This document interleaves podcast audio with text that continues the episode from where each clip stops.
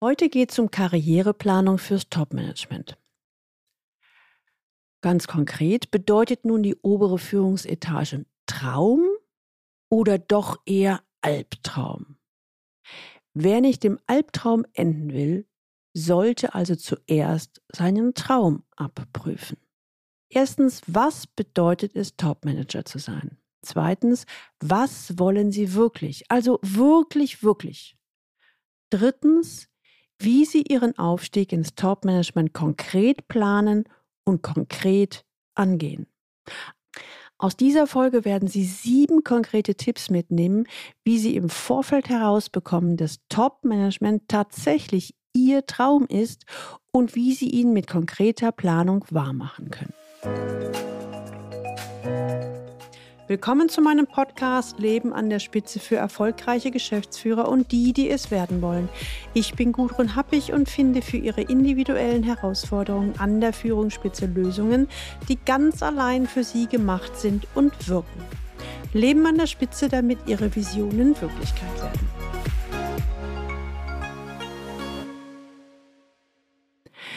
Eine Frage mal an Sie. Was bedeutet es eigentlich, Top-Manager zu sein. Für die Wirtschaftswoche, dem führenden und renommierten Wirtschaftsmagazin, bin ich dieser Frage nachgegangen und habe eine vierteilige Gastbeitragsserie formuliert. Gerne lasse ich Sie teilhaben in diesem Podcast. In der heutigen Folge geht es um das Thema, was bedeutet es, Topmanager zu sein? Meine Behauptung, wer keinen Albtraum erleben will, sollte zuerst seinen Traum abprüfen. Er sollte sich seinem Traum klar machen und mit der Realität abgleichen, ob sein Traum wirklich so aussieht. Wenn Sie heute das erste Mal den Leben an der Spitze Podcast hören, dann empfehle ich Ihnen, sich unbedingt in den Galileo Letter einzutragen unter der Adresse www.leistungsträgerblog.de. Da bekommen Sie ein paar gute Impulse, wie Sie die Herausforderungen im C-Level-Führungsalltag leichter lösen. Wer Karriere machen will, braucht einen Plan. Das Wichtigste dabei, zu überlegen, wohin Sie eigentlich wollen. Soll es Sie in die obere Chefetage führen, gibt es zwar keinen Standardweg, aber zumindest ein paar Dinge, die Sie mit im Gepäck haben sollten. Um mal gleich aufzuräumen, weil so viele von Glück, insbesondere im Top-Management sprechen. Glück wird wahnsinnig überschätzt. Denn Glück macht tatsächlich lediglich 5% aus. 5%, Sie hören richtig. Der Rest ist mehr oder weniger planbar, wenn Sie es richtig machen. Und genau darum geht es in der heutigen Podcast-Folge. Karriereplanung fürs Topmanagement. Die Zutaten für einen erfolgreichen Aufstieg ins Topmanagement sind vielfältig. Strategische Planung, Beziehungen, Förderer, langer Atem oder einfach nur Glück. Ein Rezept für die Karriereplanung gibt es nicht. Doch es gibt Instrumente, mithilfe derer Sie Ihre Karriere im Auge behalten und steuern können. Die Voraussetzung hierfür ein Karriereverständnis, das auf persönliche Zufriedenheit und die Entfaltung der eigenen Stärken setzt. Das ist jetzt harter Tobak. Und gleich am Anfang, oh je. Yeah. Aber fangen wir mal an. Sie kennen mich ja. Ich rate immer dazu, sich zunächst klar zu machen, warum Sie eigentlich ins Top-Management wollen. Ich zähle hier mal ein paar Aspekte auf, die immer wieder genannt werden. Für viele sind es die äußeren Einflüsse, die sie leiten. Das hohe Gehalt, das Renommee, die Strahlkraft der Position. So weit, so gut. Aber was nutzt dies alles, wenn die Position nicht zu einem passt? Also, bevor Sie eine Stelle angenommen haben, spielt es meist weniger die Rolle. Aber wenn Sie erst einmal ganz oben im C-Level als CTO, Vorstand, Geschäftsführer oder Aufsichtsrat sind, dann wird deutlich, der Preis für die Traumkarriere ist im Endeffekt Unzufriedenheit bis hin zur regelrechten Unglücklichsein was sich oftmals auch negativ auf die Gesundheit auswirkt. Ein Klient von mir brachte es ziemlich auf den Punkt. Je größer die Unzufriedenheit, umso höher muss das Schmerzensgeld sein. Tja. Und selbst wenn es siebenstellig ist, macht es nicht glücklicher. Scheinbar attraktive Angebote einer höheren Position mit gutem Gehalt sind nach meiner Erfahrung daher die gefährlichsten Karrierefallen. Denn häufig fühlt sich der oder die Betroffene von einem solch verlockenden Angebot so geschmeichelt, dass er gar nicht auf die Idee kommt, genau zu überprüfen, ob die Stelle tatsächlich passt. Daher bitte ich Sie endständig mit Tipp Nummer 1.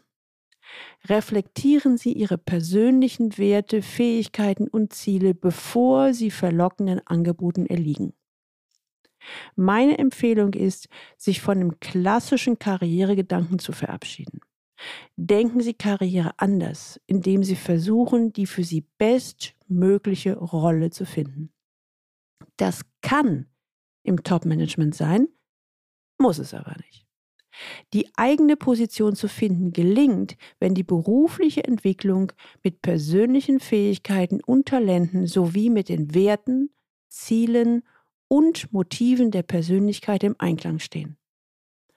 Ohne innezuhalten und zu reflektieren geht es dabei nicht. Überlegen Sie sich in Ruhe, ob die obere Chefetage wirklich etwas für Sie ist. Hierzu ist es hilfreich zu wissen, beim Aufstieg nach oben durchleben Sie als Führungskraft eine Metamorphose.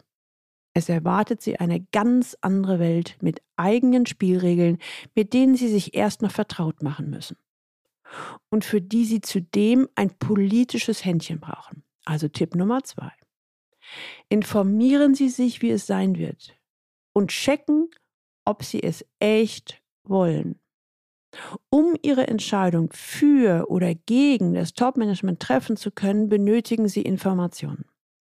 Verschaffen Sie sich ein klares Bild von der Welt des Topmanagements.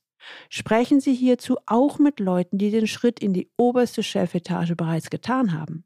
Spielen Sie dann am besten schon im Vorfeld durch, was auf Sie zukommen kann. Nicht zu unterschätzen sind zum Beispiel repräsentative Aufgaben und Meetings.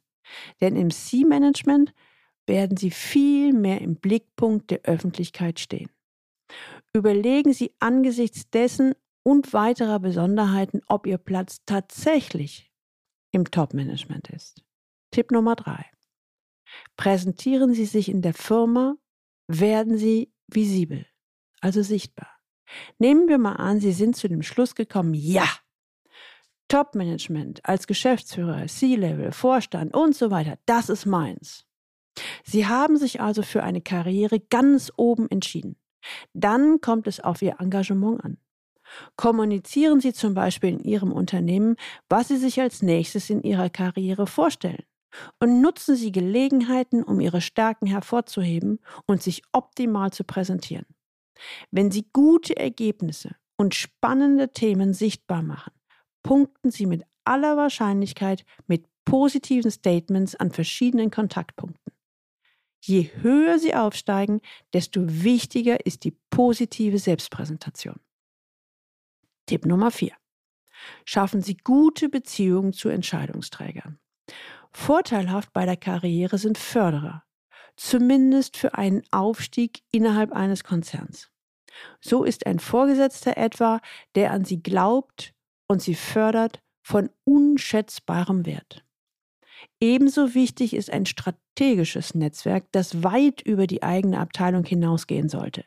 Kontakte und Netzwerke sind Multiplikatoren ihres Könnens und ihrer Leistung.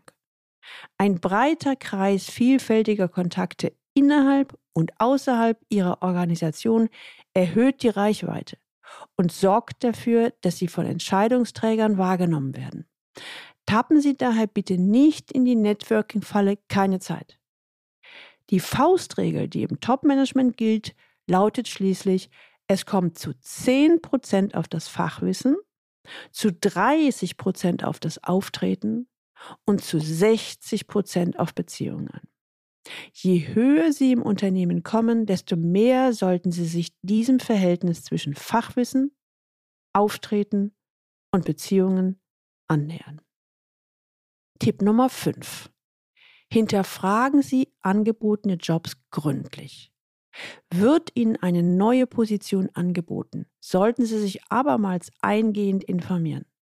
wo ist diese Stelle innerhalb des Unternehmens angesiedelt und welche Spielregeln gelten dort? Welches Image hatte der Vorgänger und welche Werte prägen das neue Umfeld? All dies ist wichtig zu wissen und den Job einschätzen zu können und zudem schnell in die neue Position hineinfinden zu können. Ein ausführliches Gespräch mit dem künftigen Vorgesetzten ermöglicht ferner, ein klares Bild über Ziele und Aufgaben zu erhalten.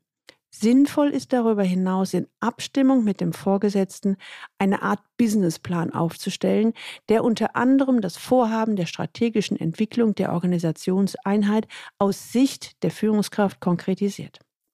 Tipp Nummer 6. Sie sollten Problemlöser sein.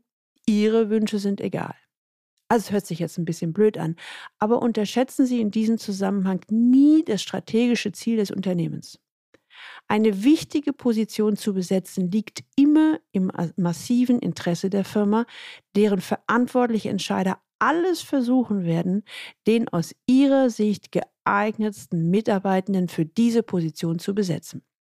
Also, das heißt konkret, es geht in der Regel weniger um ihre persönlichen Wünsche.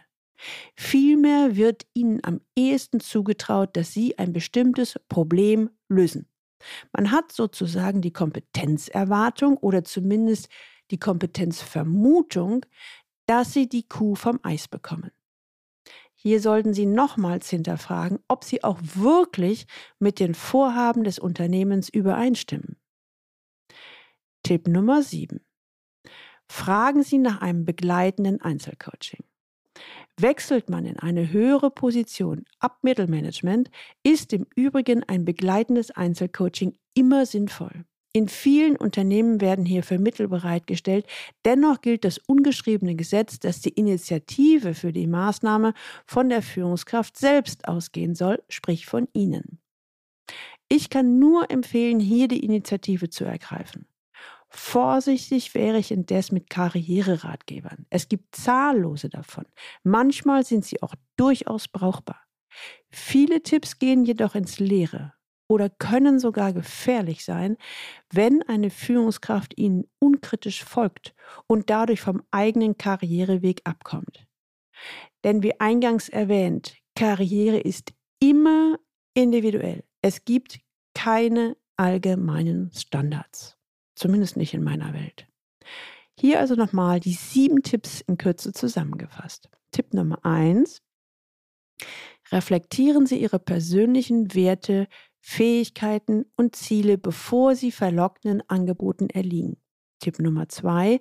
Informieren Sie sich, wie es sein wird. Und checken Sie, ob Sie es echt wollen. Tipp Nummer drei. Präsentieren Sie sich in der Firma. Werden Sie visibel.